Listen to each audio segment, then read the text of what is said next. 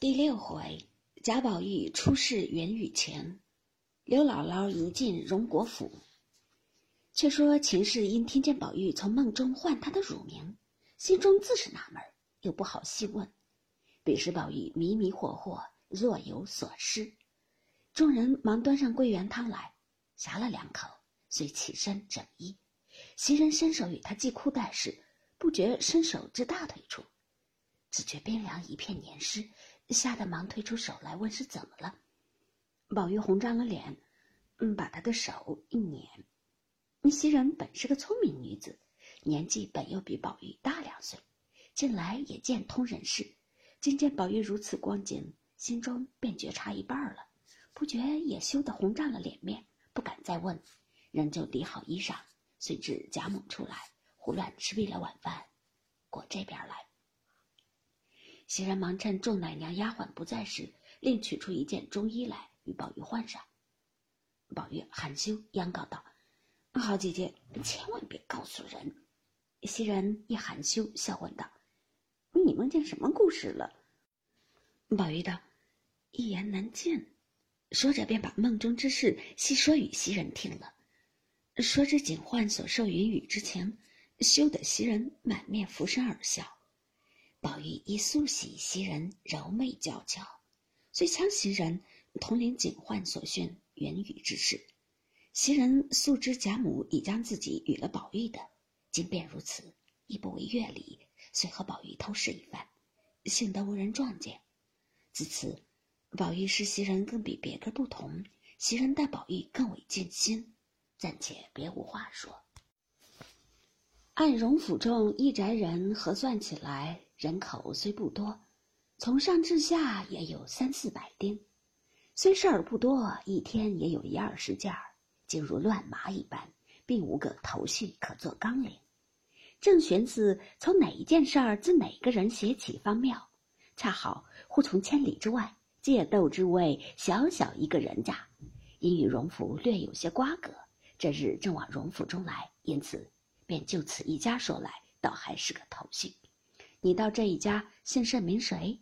又与荣府有甚瓜葛？且听细讲。方才所说的这小小之家，乃本地人士，姓王，祖上曾做过小小的一个京官，昔年与凤姐之祖王夫人之父认识，因他王家的势力，便连了宗认作侄儿。那时只有王夫人之大兄，凤姐之父与王夫人随在京中的。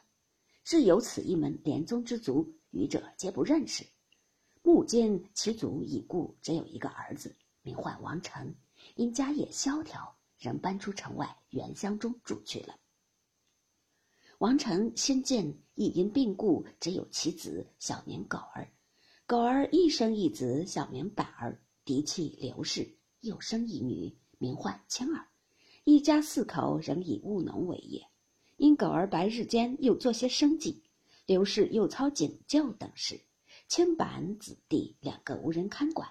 狗儿虽将岳母刘姥姥接来一处过活，这刘姥姥乃是个积年的老寡妇，膝下又无儿女，只靠两亩薄田度日。今者女婿接来养活，岂不愿意？遂一心一计帮衬着女儿女婿过活起来。因这一年秋尽冬初。天气冷将上来，家中冬事未办，狗儿未免心中烦虑，吃了几杯闷酒，在家闲寻气恼。刘氏也不敢顶撞，因此刘姥姥看不过，乃劝道：“姑爷，你别撑着我多嘴。咱们村庄人哪一个不是老老成成的，守多大碗吃多大的饭？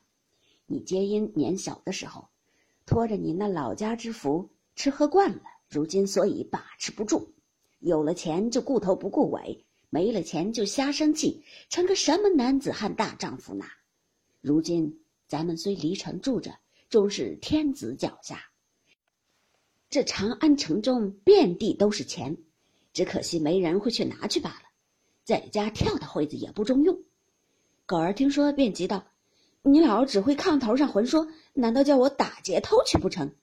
刘姥姥道：“谁叫你偷去呢？”也到底想法儿，大家才多，不然那银子钱自己跑到咱家来不成？